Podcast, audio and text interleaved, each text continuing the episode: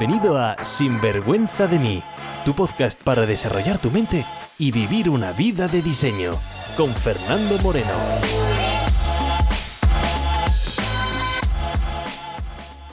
Bienvenidos a Sinvergüenza de mí. El famoso barrio madrileño de Moratalaz ha visto crecer a dos grandes figuras españolas, una, Alejandro Sanz, y otra la persona que te presento hoy. Experta en comunicación, maestra en oratoria, de hecho, es considerada la experta en comunicación verbal y no verbal más relevante de Iberoamérica. En 2020 fue nombrada una de las mujeres influyentes del año por The Washington Academy en los Napolitan Victory Award. Bestseller, con más de 10.000 libros vendidos del método Bravo.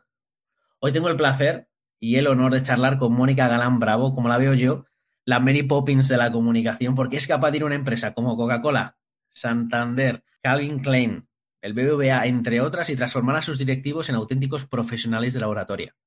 Ha trabajado con los más grandes oradores españoles y del panorama mundial, y hoy la tenemos aquí en Sinvergüenza de mí, así que bienvenida Sinvergüenza de mí, Mónica Galán Bravo. Bueno, qué ilusión. Qué ilusión y qué bonito. Y claro, ya una vez que dices figuras como Alejandro y cuentas todas esas cosas, digo, ¿quién es esta chica que yo quiero conocerla? Por lo menos una caña que me tome yo con ella.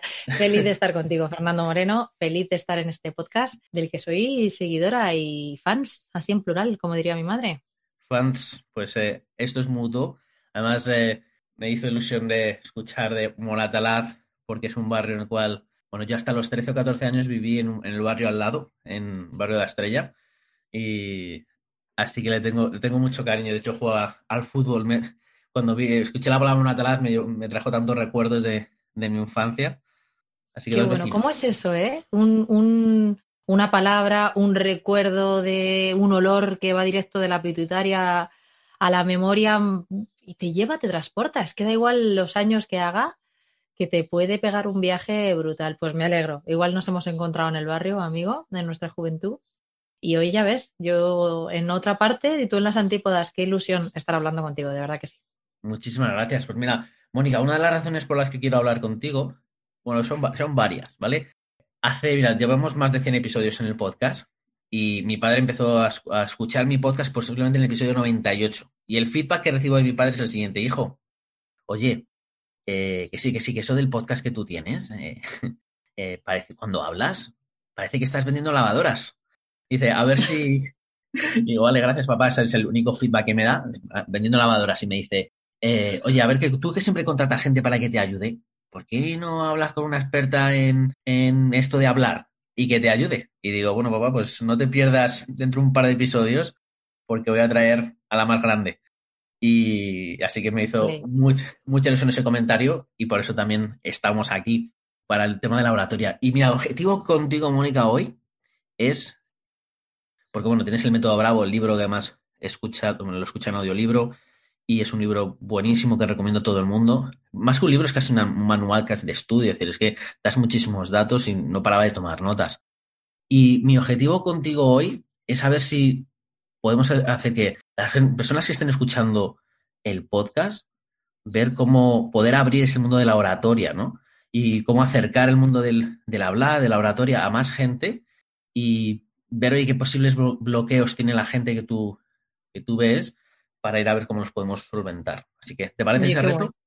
Me parece, y vamos, ya, ya otro, extiendo el- la sensación de, de admiración a tu padre, que qué bueno que nos pongan con todo lo que estás logrando con este podcast, que lo primero que te diga es un área de mejora. ¿Cómo son los padres? ¿no? Que a mí me pasa que me invitan a una cena con que van los reyes y lo primero que me pregunta mi madre es qué has comido, ¿sabes? Para que no se me vaya la olla, ¿tú qué has comido? ¿Has comido bien? ¿Te has abrigado? Y ya con esas dos preguntas la verdad es que lo demás le da igual. Eso y que no tengo un bestseller, tengo un Versalles, esto para que lo sepas, que suena mucho más palaciego y que ya son casi 20.000 entre los audios y el libro. O sea que muy contenta porque como tú dices, y a tu padre le, sorprendería, jope, que un libro de oratoria, Fernando, esté dando la vuelta al mundo, evidentemente habla hispana porque no está traducido a otros idiomas. Yo sí doy la clase en inglés en según qué ocasiones, pero, pero, lo, pero sobre todo se está vendiendo en español, evidentemente. Y es llamativo porque, ¿sabes qué? Que funciona. O sea, que ese mensaje a tu padre de que con estos pequeños trucos se pueden mejorar y que, claro, más allá de pequeños trucos, quien luego quiere profundizar y se con el libro o busca alguna de mis formaciones, pues es verdad que completa eso que necesitamos para ser grandes oradores. Pero el mensaje respuesta al reto es sí que se puede. O sea, suena casi casi roce político, pero, pero no nos quedemos en un eslogan. Se puede porque la idea es que en esos barrios que tú y yo hemos compartido, que en España en definitiva y en muchos lugares donde yo doy clase, no es lo habitual que den formación sobre cómo hablar en público, formación sobre cómo argumentar, cómo se establece un debate. En definitiva, ese public speaking, ¿no? Que seguro que tú donde estás ahora lo ves por todos lados y que eh, los peques y los sabes por, por seguro que entra en conversaciones ya están entrenando en hablar en público, pero para nosotros era un castigo. O sea, nos sacaban a la pizarra casi para declarar eh, no sé quién, fulanita que está distraída, a la pizarra, menganito que está haciendo el rebelde, a la pizarra. Claro, generaba un anclaje de, de, de mal rollo y todo lo que era expresarse frente a otros adolescentes, pues ya sabes, risas, cuando no también de, ¿por qué no decirlo?, incluso de algunos profesores.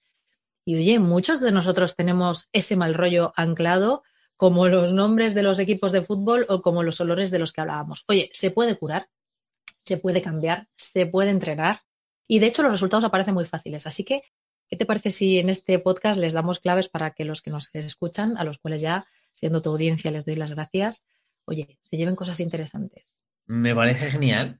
Y, quiero empezar con una, pregunta, ¿sabes? Que seguro que te han hecho muchas veces, pero que la curiosidad es, ¿el orador se nace o se hace? Es que si no se hiciera, estaba yo sin comer, ¿verdad que sí? Se hace, de verdad, de verdad. Mira, hay gente, voy a, voy a desmontar hasta el nace, porque es verdad, hay gente que tiene ese don de la palabra que luego nunca viene de la nada, Fernando, a quien tiene esa elocuencia, quien tiene ese verbo fácil, ese verbo en carne viva que me gusta a mí decir, muchas de las veces son grandes lectores o han tenido cerca, pues por una formación más al uso o por quizá una influencia personal cercana, pues han tenido a alguien también que, que, que se expresaba de una forma adecuada, ¿no? Y eso se puede imitar. Pero el tema con la gente que nace ya existiendo ese paradigma, es que si un día algo cambia, pues pasan por un mal momento. Y tú y yo sabemos de esto, porque en la adultez, pues, pues nos hemos encontrado con retos que nos han a veces partido la vida en dos, cuando no en cien cachos, ¿no? Entonces, ¿sabes qué sucede, Fernando? Que si no sabes por qué haces bien lo que haces bien, en el momento que algo cambie, puede no funcionarte el truco. ¿no? Es como mi madre que cocina muy bien, pero odia enseñarme a cocinar. Entonces, cuando yo le pregunto qué le echo a las lentejas, me dicen, pues lo que te pidan. Entonces, una pizquita, un viejita, no, háblame de gramos. Pues yo igual. El tema con la gente que nace es que no saben cómo profesionalizar, cómo sistematizar eso que hacen bien y a lo mejor si un día pues hay un conflicto con un compañero de trabajo, el jefe, la jefa eh, le pone un reto demasiado grande, pues, pues de pronto te, puede venir el castillo de naipes se te desmonta frente a la cara. ¿Qué sucede cuando el orador se hace? Pues que toma conciencia de cómo realmente ordenando las ideas, que, es en realidad lo que es el, crear un discurso, ¿no? Una selección y ordenación de ideas. Y con ese paradigma de que aprender a hablar se puede y que hablar en público implica pensar en privado, uno puede diseñar su discurso y luego ejecutarlo. Oh. Mira, me gusta mucho lo que dices. Además, eh, claro, nace o se hace. Y una persona que nos esté escuchando desde, desde que te diga, sí, para ti es muy fácil, ¿no? Porque claro, yo te escucho hablar y te diciendo, no, tú sigue hablando, ¿sabes? Y se te ve tan fluido, se te ve que, lo, haces tan bien, ¿no? Y que parece que, la palabra te viene. ¿Has trabajado con gente que digas, madre mía, eh, a ver qué es lo que hacemos y de repente ver esa transformación y que parezca que lleva hablando toda la vida? Eso es lo más. O sea, es verdad que piensa Fernando que si no hay una patología todos podemos. Lo que sí sucede es, cuando saben a lo que me dedico o cuando todavía les hablo de algún paso un poco más extremo de, pues de lo que hago con la detección de la mentira o del lenguaje no verbal, hay veces que, que cortocircuitan. Ay, pues ahora vas a notar que me rasco donde me rasco, oye, que yo no miento. Entonces se ponen nerviosos. Pero a la pregunta que tú me haces, que es, que es normal, te digo, eh, ha habido casos que, que, yo misma me sorprendo, desde luego que sí, es tan bonito, pero los normales es, eh, de hecho ahora mismo tengo dos, dos clases de, personas que se acercan. Llamarlos clientes a veces parece con, con, la relación que forjo con algunos de ellos se queda como corto, como superficial, como solo meramente transaccional y en muchos de los casos pues acabo teniendo más o menos eh, relación cercana, ¿no? Pero tengo un perfil de gente que pasa lo que tú dices de, oye, es que lo paso muy mal. Oye, Mónica, que es que como reza la da iOS, de, es que el cerebro el día que naces empieza a funcionar y solo para cuando te tienes que poner frente a otra persona y hablar en público. Bueno, pues es verdad que hay gente que realmente pasa, que tiene esto diagnosticado de la glosofobia, que es el miedo a hablar en público. Y, te encuentras casos que dices, jope, pues eh, aquí va a haber un reto interesante. Y por concluir la, anterior idea, pues cada vez más lo que me sucede es que me contratan profesionales de la comunicación. Profesionales cada uno de su tema. Véase, alguien experto en mindfulness, alguien experto en eh, deportistas, ¿no? En todo el entrenamiento físico. Y lo que quieren es que cuando ellos, cuando ellas hablan de su temática, pues ganar esa gravitas, ese peso que, un profesional debería mostrar, no solamente ejecutando esos ejercicios, ya sean del mindfulness o de la actividad física, por seguir con estos dos ejemplos, sino cuando hablan sobre eso, ¿no? Cuando tienen que contar su expertise sobre eso. Y eso me fascina y, al principio de mi carrera no era así. Por eso estoy tan contenta de transmitírtelo, porque ahora son gente que lleva, pero 15 y 20 años en el escenario. Oye, Mónica, esta conferencia la quiero hacer más graciosa, esta conferencia se me, se me baja de pronto la energía. Oye, ¿cómo hago que participen más? ¿Qué pasa cuando lo tengo que traducir a lo online, que, que, que de repente me cuesta mucho? Así que en los dos casos he tenido esa gran transformación. Hay casos que sabes que con muy poquito pues ya les vas a ayudar solo con la gestión del silencio, con este que acabo de hacer yo, dices, madre mía, yo cojo a Fernando y le digo aquí esto y esto y ya está, ya es divino tal cual es. Y luego hay otra gente que, hace el trabajo y si lo hace hay un antes y un después, como los que nos gusta ver a mí en Instagram, ¿sabes dónde? En las, las casas que se construyen. Yo, yo, puedo tirarme mil horas en esa cosa, ¿vale? De mirar el antes y el después de una construcción, de, un, de una remodelación de una cocina o de un baño. Entonces, jugando con la idea y por supuesto con máximo respeto a, mis clientes, sí decirte que hay transformaciones muy, muy llamativas y que curiosamente no es para tanto. Evidentemente, alguien que tiene un, vocabulario excelso, que, que, te une unas frases con otras con una elocuencia, bueno, pues ya sabes que el trabajo va a ser más de organización de ideas, pero que dentro de la cabeza no es que esté bien amueblada, es que tiene tres o cuatro Ikeas, no sé cómo decirte. Y hay otros casos que sabes que puede ser más retador, que quizá ese, esa teoría del impostor pues ha limitado mucho confiar en sí mismo, en sí misma y, y ahí en las creencias eres tú todavía más maestro que yo. Y sí es fácil eh, que alguien que no se ha sentido cómodo pues empiece a disfrutar ese momento, ese acto de comunicación viva que es la comunicación. Ese, que es la comunicación oral, véase, ¿no? que es ese momento de, que no tiene repetición. Fíjate que si solo importara el contenido, por ejemplo, a las empresas, solo mandaríamos mails. Pero las empresas, incluso en este año loco que hemos vivido, siguen reuniéndose, siguen necesitando hablar en público, siguen necesitando contar sus productos, servicios e ideas. Así que se puede, esa transformación se da y cuando yo como profe la vivo, pues, pues es una gozada, la verdad. Mira, justamente he empezado el, podcast, ¿no? Te hacía la pregunta de vamos a ver cómo podemos hacer para que una persona que esté escuchando, que a lo mejor diga, pero si es que yo no hablo en público, ¿no? Pero si es que yo, si no, si no tengo, no voy a dar conferencias, ¿por qué voy a querer hablar en público, ¿no? Pues eh, fíjate, porque yo te estoy escuchando y, tengo que volver al momento presente, ¿sabes? Porque digo, bueno, que estoy hablando contigo, ¿sabes? Para, para, porque si no, me quedo escuchándote y, y te dejo hablar, ¿sabes? Y me quedo, y me quedo perdido, ¿no? Y digo, qué importante, qué importante es ya no solamente hablar en público, porque te dices, oye, estamos, estás hablando en público ahora, pues oye, estás conmigo, soy público, pero que solamente es una persona, ¿no? Y que bien hablas y cómo llevas la conversación, cómo sabes gestionar esos silencios, cómo sabes llegar a las ideas claras, claves, dar los puntos.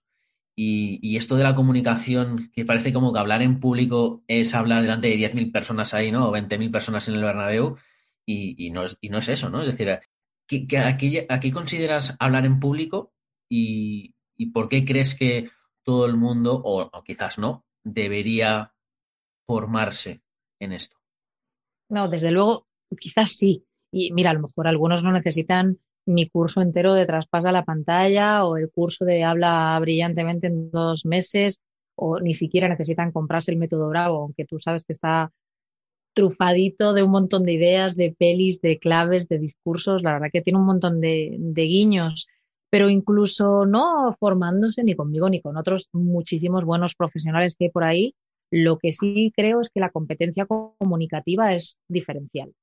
¿sí? Alguien que tiene un podcast y que de verdad domina no solamente el contenido, sino cómo hacer más agradable el contenido, cómo ir modulando la voz para que no suene repetitivo y nos aburra. Ahora que todo nos aburre. Si es que pones una película de hace 10 o 10 años, no, no, ya no te digo 20 años, y, es complicado, como no tengas el freno de, de ponerte a otra velocidad, es complicado que no te desenganche porque ahora cada tres segundos en una serie hay información. Entonces, ¿por qué te digo esto? Porque gracias, gracias a lo que has dicho, se ha desmitificado, no, es que hablar en público es para hablar delante de 25.000. Bueno, yo no he hablado delante de 25.000.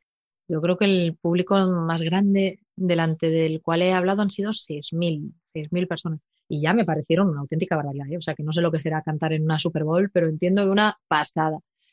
Y mira, em, no necesitamos ni 6.000, me voy a otro número, ni 600. Es que tener una reunión de trabajo con tres personas delante, me lo invento, con cuatro, con siete, con diez, con cien, que puede pasar perfectamente, online, en vivo, y no ser capaz de dominar tu comunicación, de que al ponerte nervioso no seas capaz de expresar una idea que es tuya, y les puede haber pasado lo que a mí, a mí por lo menos me pasaba, ¿sabes? Este momento que tú dices una idea y pasa, pero escucha, sin pena ni gloria, ¿eh? O sea, pasa la idea y de repente a, dos metros de ti, a los tres minutos, alguien dice la misma idea, Fernando, con otras palabras o similares y todo el mundo, ah, qué buena idea.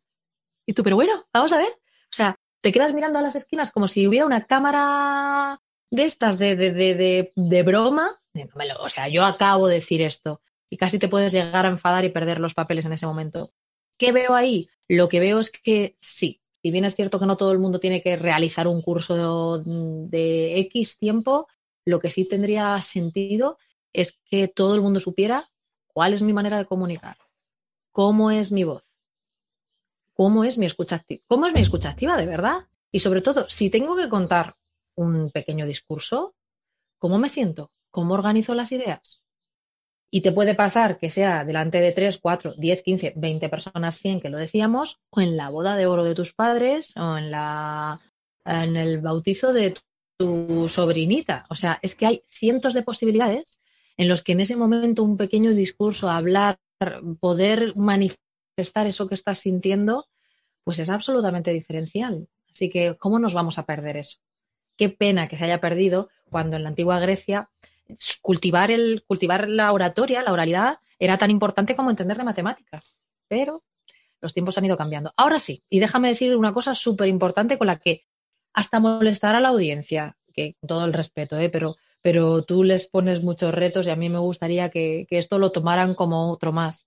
Y es que a veces a los profesionales independientes o cuando trabajamos para otras compañías, pero se nos mide la vara de medir un profesional es también la forma en la que expresa su trabajo. Por supuesto, tendrá que ejecutar su trabajo, el que sea bien, pero por cómo habla de ese trabajo, podemos llegar a medir si ese profesional es bueno o malo. Y hablar bien genera ese efecto halo que todavía mejora ese avión profesional que se tiene sobre ti. tú me hacías una pregunta tan buena al principio que yo te podría haber devuelto, oye, ¿y qué es mejor, ser o parecer? Y hombre, conociéndote, yo que sigo tu podcast, pues igual el corazón se te había ido al ser y te digo, vale, vale, fíjate, parecer bueno y no serlo es una pena, pero ser bueno y no parecerlo es un drama. Así que no nos queda otra, tenemos que saber cómo comunicamos. Me encanta. Y de hecho, justamente cuando estabas contando, hay una cosa que, me, que, que tiene tanta razón y es eh, que es cuando dices que a lo mejor tienes una idea y la vas a comunicar, la dices, ¿no? y luego dices, pero no está calando, ¿no? Y me ha llegado, me ha recordado un anuncio, no sé si has visto, pero no sé si es en español o en inglés, de Zoom. Y en el anuncio de Zoom se ve, eh, para promocionar la plataforma está online, Zoom, y se ve una, una conferencia, ¿no? De cuatro o cinco personas y de repente hacen preguntas y se ve una persona que está en su casa y está respondiendo todas las preguntas bien y de repente pasan de él, pasan totalmente de él, ¿eh? entonces va respondiendo y pasan de él. Y otra chica dice exactamente lo mismo, qué buena pregunta, oh, qué bien, oh, qué bien, qué bien, qué bien. Y él se ve frustrado, ¿no? Y después de esos 20 segundos o de, anuncio le dicen, oye, perdona, eh, que tienes el micrófono, ah. eh, que tienes el micrófono sin... En mute. En, silencio, ¿no? Y, cómo pasa eso, ¿no? Es decir, que parece que si no sabes estructurarlo, parece que al final cual, tus ideas se quedan en mute, ¿no? Se quedan en silencio y es súper poderoso. Y, Buenísimo, no lo conozco, pero lo voy a buscar, ¿eh? Y, mira, qué buen eslogan. Zoom tienen un poquito más de preso igual para algunos, para algunas publis, pero me parece muy bueno. Oye, vamos a prepararnos para que cuando lo hagamos realmente sea poderoso. Pero, pero sí, vamos a darnos ese permiso, claro que sí. Genial. Oye, mira, y una, una cosa, cuando estabas hablando de ejemplos, ¿no? Yo, me, yo me he ido ahí al ejemplo de los 25.000, no sé dónde me ha salido el número, ¿no? Quizás del Bernabéu, pero eh, dices, no, Fernando, menos gente. Pero justamente cuando estabas hablando dices, mira, Fernando, delante de tres, delante de cuatro, delante de siete y delante de otra persona, también es, eh, claro, porque hablamos de hablar en público y parece que influye, incluye hablar con más de uno. Pero entiendo yo que la, la técnica para hablar en público, uno a uno también funciona, ¿no? Tal cual. ¿Sabes qué pasa? Que son claves de comunicación las que yo enseño perfectamente aplicables para esto que hacemos tú y yo ahora mismo, que aunque nos estén escuchando, por suerte, ¿no? La comunidad que compartimos, y yo feliz de, compartir este, este conocimiento y de aprender contigo y de hoy, pues traer yo también lo que es mi día a día, pero, eh, pero la intercomunicación, que si nadie fuera a escuchar esto, yo también habría gozado igual al 100%, la intercomunicación, es decir, una comunicación con otra persona, tiene las mismas claves lo que pasa es que quizá el momento de oralidad, de hablar frente a una audiencia, sea más de uno, porque ya dos son una audiencia, tú piensas cuántas veces alguien em, presentando un examen, eso es hablar en público. Tienen un tribunal y hay dos, tres, cuatro personas y esas dos, tres, cuatro personas pueden estar dictando tu futuro inmediato, por lo menos. Entonces, no es el número, sino eh, que tengas a un par de personas que, puedan estar condicionando lo que te vaya a suceder por una cosa o por otra. Y ya con una persona, pues también sucede, también sucede, porque tu interlocutor es tu audiencia. Sí que hay ciertos guiños para, para cómo debería sonar tu voz cuando tienes una audiencia más grande o para cómo ordenar las ideas si tienes un rato más largo o más corto, pero en todo caso, piensa que tú y yo, aunque este discurso entre tú y yo, esta charleta entre tú y yo, solo la fuéramos a yo, si yo todo el tiempo estuviera respondiendo con la misma voz, tardando mucho o muy poco en dar las respuestas, pues seguramente esta media hora que llevamos, que a mí se me ha pasado volando, habría sido eterna. ¿O no te ha pasado? Que abres un podcast y, si es un rollo en cinco minutos te has aburrido cuatro veces y en otras ocasiones te pones a, en mi caso, a pues tratar de cocinar, que es cuando más escucho podcast y tal, o cuando hago alguna tarea así en, casa, y, y, se te ha pasado 40 minutos volando. O sea, yo, creo que estaría muy bien que de este capítulo juntos, estoy feliz, te lo digo una vez más, todos asumiéramos que si hay otra persona enfrente, merece todo nuestro respeto y tenemos que prepararnos para que la comunicación sea una comunicación de calidad. Y hasta aprendiendo, pues estando con tu pareja, hay claves que te vienen bien. Hombre, evidentemente, este momento de contarle algo a alguien ordenarlo, pues no es lo mismo que charlar con amigos. Pero ojo, porque al ser la misma materia, hasta de momentos con mis amigos de Moratara, de los que hablábamos, que hablábamos todos juntos, tal, yo a fuerza de contarlo, en ese ambiente que es estar con mis colegas, también, también me, he dado me he dado cuenta de una cosa que de hecho cuento en clase y te la voy a decir aquí. Yo digo que hablar en público implica pensar en privado y queda así rimbombante, pero lo que más creo es que hablar en público significa escuchar al público. Y el público son mis colegas del barrio y qué están haciendo, cómo se sienten, qué cuentan. Y también de disfrutar cuando yo les cuente cómo está mi vida y qué estoy haciendo en estos momentos. Y eso ha cambiado mi forma por completo de entender la comunicación en el uno a uno y en el uno a todos. Así que aquí hay claves para todo. Una curiosidad que tengo, ¿vale? Es, ¿hay alguna diferencia entre conferenciante o el, no sé si es el orador, y el comunicador? ¿Hay alguna diferencia entre los dos? Mm, bueno, yo creo que la diferencia es que, bueno, por sacarle un matiz, ¿eh? porque a priori me lo imagino igual. O sea, es una persona que está frente a una audiencia del tamaño que sea, en el idioma que sea, contando su producto, servicio o idea, informando, vendiendo, convenciendo, inspirando. Cuando yo oigo conferencista o conferenciante, que se oyen las dos, ¿verdad? Este speaker que, diríais en, en inglés, Pues lo que creo es que es alguien que le pagan por haber extractado ideas propias o de otros y haberlas ordenado de una forma elocuente y agradable frente a otros. Esto es lo que yo creo que es un conferencista. Cuando te pagan por este acto de comunicación y además nos pagan y vamos a hablar con claridad, tú que hablas con tantos emprendedores que te pueden llegar a pagar muy bien por una conferencia. Y hay veces que mi contenido, eh, hombre, obviamente yo que me encanta trufarlo, sacar ideas, estar al día, me compro eh, no, lo ven todos los, los, que estén escuchando esto, a los cuales les mandamos un besote, pero, pero aquí atrás tú ves un fondo que no es virtual, ¿eh? que, todos esos libros por colores son, son libros mucho, en muchos casos de, comunicación, es decir, que me gusta estar al día.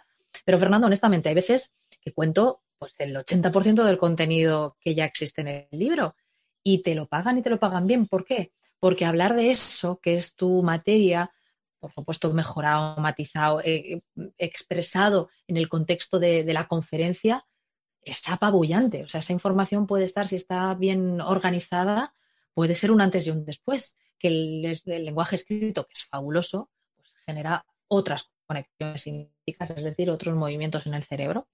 Así que yo sí creo que es distinto y que comunicadores, sin embargo, somos todos. Que tú trabajas en una empresa, pues mira, vengo ahora mismo a esta hora Mm, a, reunirme contigo de un laboratorio farmacéutico en el que una de sus máximas representantes de recursos humanos necesitaba pulir un discurso.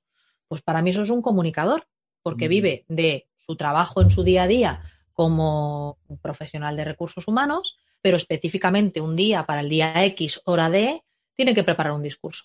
Ahí es comunicador. Pero me, pero me he sacado esta clasificación hablándolo contigo. ¿eh? Pienso que un speaker es alguien, un conferencista, que nos pagan explícitamente por subir a un escenario digital o real a hablar cada uno de lo que se supone que somos expertos. Y los comunicadores, comunicadores somos todos los profesionales. A no ser que estés en una cueva poniendo sellos, pues es complicado que no necesites comunicar.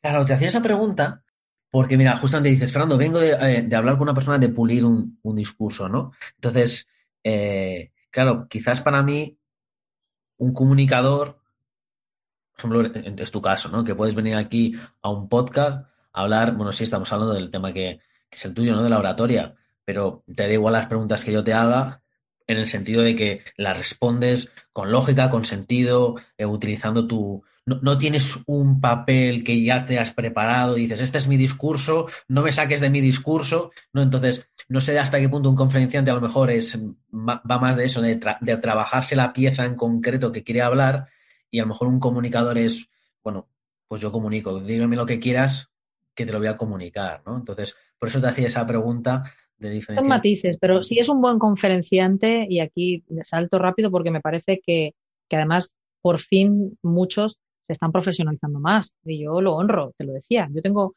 lo cuento desde mi pequeño expertise, no digo que todo el mundo venga a preguntarme cosas, pero es verdad que podrían tener pues más ego y menos y más pudor de no preguntarle a una profesional de discursos cuando ya llevan ellos y ellas siendo profesionales de lo suyo mucho tiempo y se han puesto las pilas muchos. He tenido la suerte este año y medio largo del, ciclo que estamos viviendo de tener más ponentes profesionales que nunca, que nunca antes. Fíjate, ¿eh? quizás la parte digital también ha impactado mucho. Pero yo no, no, no creo que sea solamente ceñirse a un guion. Tú, de hecho, sabes que me dijiste, oye, te mando alguna pregunta, lo vamos a desvelar aquí. No la quiero quiero fluir contigo y quiero bailar contigo, aunque estemos a, pues a más distancia casi casi que es imposible, ¿verdad? Pero, pero, pero, pero distancia solo física, porque emocional pues estamos aquí conectados en estas ondas. Entonces sí que creo que un buen conferencista además puede salirse de la casilla. Entonces voy a romper esa lanza por ellos, porque yo me siento honestamente en todas las cosas malas que puedo decir sobre mí, por ejemplo como cocinera, que ya, ya lo he sacado varias veces y hago mucha metáfora con con hacer un método bravo o hacer un menú, ¿no? Hacer una receta. Em, para mí siempre es más fácil bravo que una receta, aunque sean de lentejas, pero eh, sí que me gustaría decirte que, que cuando alguien me saca de mi juego, cuando te piden algo más, cuando pasa algo, y me ha pasado de todo, 12 años encima del escenario, menos tiempo, más tiempo, pues ha ido la luz, Fernando, y he acabado en un teatro a voz así, a, a grito pelado no, pero, pero sí pero sí sin microfonía, proyectando la voz. O sea, me ha pasado de todo, como a muchos de los que ya llevamos pues años en esto, que es eh, nuestra labor de divulgar. Y mola mucho también. Y es muy bonito cuando el profesional, mira, ya ni comunicación, ni comunicador, ni, ni conferencista, cuando el profesional sabe salirse de su rol y decir, oye, ¿qué está pasando? ¿Cómo podemos arreglar esto? ¿Qué hay aquí? Yo ya te digo, que de vivir, me acuerdo perfectamente en Levante, me pidieron una conferencia sobre motivación de equipos y, y, había un botín, o sea, que había un motín absolutamente, motín montado así, con todas las letras en mayúsculas. Que daba igual lo que yo me hubiera preparado de discurso, no valía. Y ahí la clave de lo que pasó, y me podían haber echado después o, o felicitarme, y me pasó lo segundo. Podía haber sido lo primero, ¿eh? pero yo recuerdo cargarme todo mi guion y improvisar algo totalmente distinto. Claro, no es lo mismo que yo improvise llevando el músculo que llevaba que otro. Pues es como cuando los músicos de jazz dicen que improvisan. Sí, sí, improvisan después de horas y horas y horas de haber estado ensayando, tocando, mejorando, ¿verdad o no? Así improvisar, pues, pues es otra cosa. Yo, oye, como aquel deportista, cuanto más entreno, más suerte tengo. Esto igual. Así que me, me gustaba dejar ese matiz de que creo que un buen profesional sabe ceñirse a un guion, lo prepara con profesionalidad, piensa en la audiencia, realmente cambia, me, gustaría regalarle esto a tu audiencia, ¿no? Cambia la P de preocupación por la P de propósito. Quiero contar esto, quiero inspirar, quiero, jope, me he preparado para esto, pero que si algo pasa y tiene que tener esa cintura, esa mano izquierda, también la tenga y pueda salir airoso, airosa de, de un contexto complicado, claro que sí. Me gusta, pues no, porque muchas veces se dice, no, no, quiero que salga natural. Bueno, lo natural es lo que más se trabaja. Para que cuando vemos algo, ¿no? Que dice, uy, que parece que, no, hasta, que, sale tan natural y tan fácil. Bueno, pues eso lleva horas y horas y horas de trabajo detrás y por eso se ve natural, ¿no? Por eso es lo que dices de, esos regates que se hacen. Y me has recordado una de las anécdotas que, cuentan en, que cuentas en tu libro, eh, de ese alumno que se prepara sobre, sobre las gallinas ¿no? Y que es una historia buenísima. No sé si contarla aquí o simplemente dejar ese, ese loop abierto para que la gente lo escuche en tu libro, lo lea en tu libro. Y lo podéis encontrar en el método Bravo. Ha quedado un poco así. es verdad que es un guiño, pero, pero es tal cual. Lo vamos a dejar de misterio.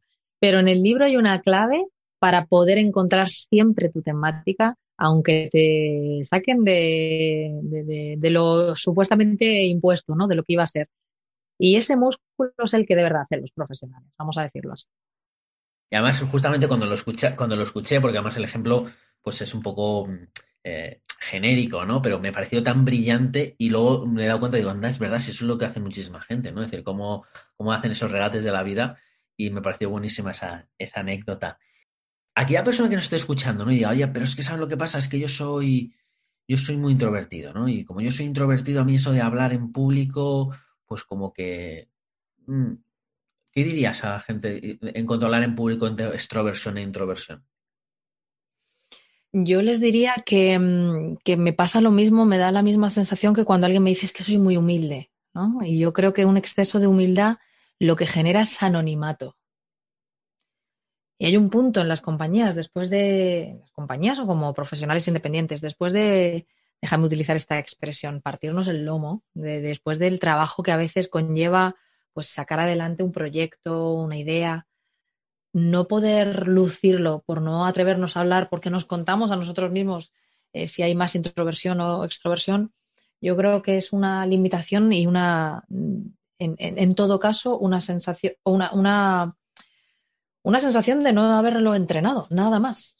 Creo que todo el mundo merece ese momento de poder hablar de tu proyecto con libertad. fíjate que es casi, casi, casi pegar un salto del miedo escénico al goce escénico. Y si no te vas a quedar en el goce porque siempre es algo incómodo, bueno, pues mira, a ti que te gustan las anécdotas, yo me, me emocionó esta anécdota de Montserrat Caballé y es que unos minutos antes en un súper, súper teatro de los más grandes de su vida, pues es verdad que estaba agarrando el vaso de agua y debía moverse más de lo normal. Entonces se acercó a alguien entre bambalinas, además admirador, y le dijo, pero señora Caballé, ¿cómo puede ser después de tantos años, hoy que es su gran noche, que esté nerviosa?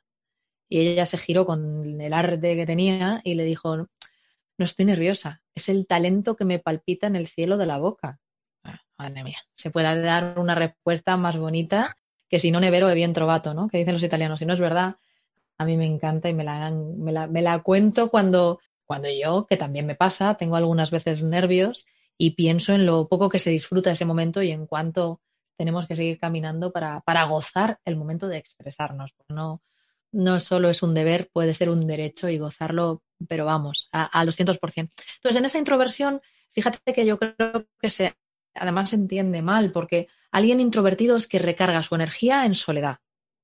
Y alguien muy extrovertido, y yo te reconozco ser de este segundo grupo, nos recargamos en el grupo. ¿no? Nos recargamos con gente, haciendo cosas. Eso no tendría por qué tener que ver con la timidez, pero a veces van de la mano, evidentemente. Y ahí es donde yo quiero molestar, porque si no sería una profe de pacotillas si yo no dijera alguna frase para molestar, y es que ese exceso de introversión, ese exceso de humildad, genera anonimato. Después de trabajar lo que trabajamos, no se trata de que yo me quiera hacer famoso. Pero si tengo que defender mi, mi servicio, producto, idea, quiero poder hacerlo con la fuerza que merece ese producto, servicio idea, mi propia vida, mi personalidad. puedo decir tantas, puedo apuntar tantas cosas de lo que has dicho ahí, me parece brillante, sobre todo el tema de la humildad, porque otra cosa que, que tengo apuntado de tu libro es una de las, y esta frase sí que la voy a decir porque me pareció tan buena, sabes, que la, la voy a, me la, me la voy a meter para mí también, y es eh, cuando uno de tus mentores te dijo, Mónica, no seas tan humilde que no eres tan importante. Esa fue una colleja que agradezco y que la cuento para seguir ayudando. No te creas, no seas tan humilde, por favor, que no eres tan importante. ¿Cómo me puso en mi sitio? Qué bien me vino, Fernando, porque hay veces que justo por supuestamente, ojo, supuestamente que yo lo diría, lo diría de verdad de aquellas, pero la gente quiere decir cosas con humildad y justo suena a lo contrario, ¿no? Ay, perdonadme, yo con mi yate, disculpad que he molestado con mi pequeño yate, son solo 30 metros de eslora. Bueno, por favor, ¿cómo se te ocurre? Bueno, pero, pero fíjate que yo no sé si te pasa ahora fuera de, de España y tú lo cuentas dónde vives y, y, cómo vives, pero, pero en España puede, puede ser que, que llevemos mal ese, eh, tengamos ese problema, ¿no? Con un exceso de humildad o una humildad malentendida. Una amiga que se acerca y te dice, oye, qué guapa estás hoy. Y, lo primero que se te ocurre es tirar por tierra este, este comentario, ¿no? Ay, pues esto no vale nada, hoy sí me he dormido fatal. Oye, que nos, que nos cuesta decir muchas gracias, pues gracias por verme así. Luego ya si quieres apostillas, no me veía yo tanto, pero te lo agradezco, me ha venido fenomenal. Bueno, yo creo que hay un tema de humildad malentendida y ni muy por arriba ni muy por abajo, ¿no? Así que es un trabajo que nos queda por hacer, Fernando. Sí, además, fíjate, ahí, se habla el tema de la humildad también con el tema de la autoestima, eh, porque claro, hemos hablado de timidez, de introversión, extroversión, también puede estar el, tema de la autoestima, ¿no? Que cuando vas a hablar dices, no, ¿quién soy yo? ¿no? Y es con, tú lo hablas, ¿no? Del síndrome del impostor en el libro también, ¿no? Quién soy yo para decir, quién le va a interesar lo que yo voy a decir, ¿no? Y como nos, con ese diálogo interno que nos vamos haciendo, pues es lo que, una de las cosas que nos está bloqueando para que salga nuestro discurso, salga nuestra, nuestra voz. ¿Sabes? Yo podría estar hablando aquí 200 horas contigo sin ningún tipo de problema porque el tiempo vuela. Pero ¿qué podríamos, eh, como digo, con el objetivo de que alguien se anime a la hora de decir, ¿sabes? Pues, pues me gustaría aprender con este tema de la, de la oratoria o qué, eh, qué es lo que podríamos decir a esas personas, ¿no? Para romper ese hielo, ese que el persona que esté ahí como dudando de, uy, esto, esto es para mí, no es para mí. ¿Qué podríamos decirles para...? Podríamos decir un montón de cosas. Es que una de ellas es, mira, una de ellas es que, cambiemos un círculo vicioso y lo transformemos en uno virtuoso. Toma ya, ala, titular. Pero mira, un círculo vicioso es, ay, como no tengo mucha autoestima, pues no hablo en público y bueno, no, yo no suelo hablar y claro, no suelo hablar y tengo baja autoestima y tengo baja autoestima y no hablo, círculo vicioso. Oye, ¿qué pasaría si a veces que tenemos todos y todas, por supuesto que yo la primera, cómo no, esa autoestima no tan fuerte o hay algunas cosas que nos destacamos por cómo son siglos de conformación genética en nuestro cerebro, en nuestro cableado del cerebro, yo que también aprendo mucho y que, y que consumo tus productos, pues hay que refrescar y hay que recordarse cosas, algunas que, no, que sabías y no tienes en práctica, o incluso, evidentemente, conocer muchas nuevas, ¿no? Y, y, hay este cambio del círculo virtuoso con la oratoria, con la comunicación hablando en público, que, que, es tal cual lo que vivimos, y es que se ha vuelto una forma de subir la autoestima. Porque dices, vale, no me siento muy bien, pero oye, me voy a preparar este, me voy a preparar esto que tengo que decir. Y voy a disfrutar buscando algún ejemplo, y voy a disfrutar buscando cómo comenzar, ¿no? En lo que en método Bravo llamamos la B de bienvenida. Y pasa algo muy curioso que te prometo, Fernando, que no solamente lo he dicho yo, en la, esto está en el libro, tú que sé que te lo has oído y leído, que, estoy muy, me siento muy honrada, pues eh, yo admiro mucho a Andrea Gassi, me gusta mucho el tenis y mm, no estoy en la modernidad, ¿eh? ya veis que Andrea Gassi ya no está en activo, pero a mí me, llama mucho la atención su figura y la rebeldía que, que él tiene y cuenta, cuenta en su libro Open, en el de sus memorias, él cuenta que, bueno, que ponerse, que hablar en público es una de las muchas formas en las que te puedes poner fuerte. ¿no? Él dice, eh, ponerse fuerte es súper importante, hablar en público es una de las formas que yo conozco para ponerse fuerte. Y esa frase me impactó tanto, que un tenista que entrena, entrena sus músculos, entrena su movimiento, entrena todo su cuerpo para, para hacer esas cosas que él hacía, que prácticamente volaba para, para devolver un punto, ¿no? Tanto. Y de pronto que honrara tanto a ese momento de la comunicación, pues eh, fue para mí revelador. Entonces, cuando me dices qué les diría, y has incidido en, problemas que en verdad tenemos todos. ¿Quién soy yo? ¿No sé lo suficiente? ¿Y si no les gusta? ¿Y si alguien sabe más que yo? A ver, tampoco soy un experto. ¿Qué es ser un experto? ¿no? Tú que has tratado esto con, con, con creencias y rompiendo esos paradigmas y reencuadrando, a mí lo que me parece es que este círculo virtuoso de atreverte a hablar y sentirte más fuerte, porque fíjate, a veces critico a la masa, pero tú sabes lo bonito que es para mis clientes cuando hablan distinto frente a una audiencia y la gente les dice, oye, qué bien has estado, jo, yo me pongo de nerviosa, y a ti no se te ha notado nada. Es que lo admiramos.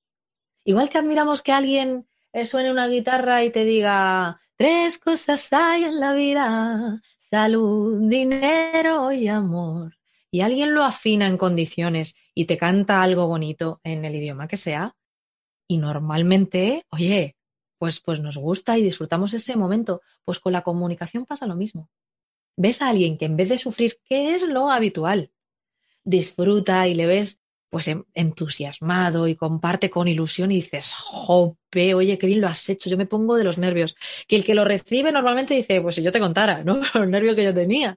Pero, pero claro, también te, sube ese, ¿no? esa mm. mirada a ti mismo, esa autoestima. Entonces yo he visto cambios no solo en la comunicación. Lo que pasa es que no me gusta venderlos. Me gusta que sean los alumnos y alumnas los que lo cuentan. Hoy a ti, como, como profes los dos, que es como yo nos siento a ti y a mí, eh, como profesionales cada uno de lo nuestro, pues sí te cuento que, lo más bonito es cuando alguien me dice qué fuerte me he sentido con mi pareja hablando esto, qué fuerte me he sentido en mi familia, más allá del éxito profesional que también llega, cuando te dicen he hablado en la boda de mi prima y se han emocionado todos y es que todo el mundo se acercó después a decirme, oh, qué bonito, me has recordado mi voz. Esos momentos son, son impagables, Fernando. Mm, qué bonito qué bonito, ¿no? Porque al final es, la transformación, ¿no? De la transformación del, ser humano a través de, dejar de sacar todo lo que tiene dentro, ¿no? Porque sí, mucho. Este es un podcast de desarrollo personal, ¿no? Y es un podcast que la gente que está escuchando, pues le gusta trabajar en sí mismo y quiere sacar ese potencial que tiene dentro.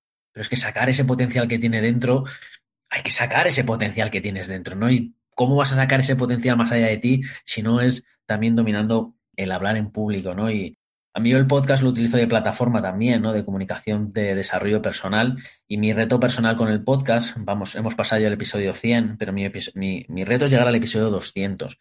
Y voy a entrenar contigo, ya te adelanto, me da igual cómo tengas la agenda, yo voy a hacer lo que sea para meterme ahí dentro porque voy a trabajar contigo, porque lo que quiero es que luego en el episodio 200 alguien escuche el episodio 200 y diga, Fernando, pero si tú eres natural hablando en esto, pero sí, que, eh, ¿cómo, ¿cómo, fluyes, no? Te voy a decir, mira, escúchame el episodio 100 y después escucha a mi profesora y después escucha el episodio 200 y vas a ver ahí la evolución, ¿no? Qué bonito es el ser humano, ¿no? Oh.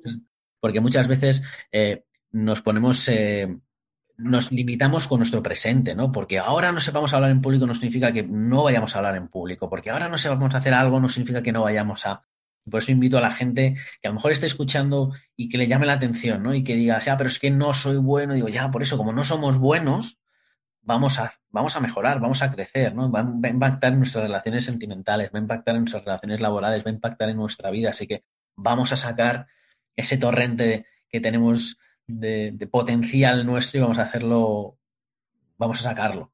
Y por eso es un placer, Mónica, tenerte aquí en el, en el podcast. No sé si quieres decir algo para, bueno, pues. me he emocionado escuchándotelo, que lo sepas. Claro que sí, me tienes de tu lado y, Y cuando ya hay alguien, lo que te decía, que cuando se hace más grande el propósito que la preocupación y dices, jo, pues a mí me gustaría mejorar aquello, pero lo que, de lo que te das cuenta, yo por lo menos como profe, digo, es que su mensaje va más allá de ellos. Es que claro que quieren que mejore, pero no para que alguien les admire más, aunque también pasa, sino para que llegue mejor, para que ayude a más gente, para que para dejar esa pequeña huella en el mundo, pero con algo hermoso, para variar, no, no usando el mundo como a veces lo, lo descuidamos pues a mí me emociona. Yo creo que eh, en, algún momento me he tenido a mí misma, Fernando, como nos vamos a conocer y nos vamos a formar el uno con el otro, te digo, me he tenido como que esta cursilería mía o esta, esta idea romántica fuera una debilidad, por suerte. Esta doctora Brené Brown, hablando de su estudio con la vulnerabilidad,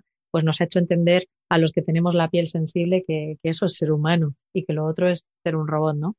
Pero yo te escucho esto y te juro que siento que el mismo mensaje pero pulido, adecuado a la audiencia, mm, mejorando los detalles de esa prosodia emocional que es la voz, eh, pensando en cómo empezar, cómo acabar, cómo quitarle ruidos. Te juro que se produce una magia que lleva funcionando miles de años y que seguirá haciéndolo, pero sobre todo esa que llega porque alguien ha pensado este discurso para mí. Así que será un honor acompañarte en que tú hagas sentir a cada uno de ellos, oh, esto Fernando Moreno me lo ha hecho para mí, oh, este podcast es un regalo para mí. Y cuantas más personas piensen eso, pues yo creo que, pues que más cerca está nuestra vocación y nuestra forma de estar en el mundo. Así que mil gracias. Mil gracias a ti, así que vamos a ser todos bravos en esto y vamos a, vamos a seguir el método porque hay método para todo, así que qué mejor que utilizar un método de una persona que vive de ello porque da resultados porque tiene, tiene la experiencia. Así que millones de gracias, Mónica, por, por estar aquí con nosotros. ¿Dónde puede la gente seguirte? No hemos mencionado. Ah, qué bueno. Mira, tienes toda la razón. Bueno, soy Mónica Galán Bravo. O sea, lo de Bravo eh, me venía de nacimiento, literal, es el apellido de mi mamá.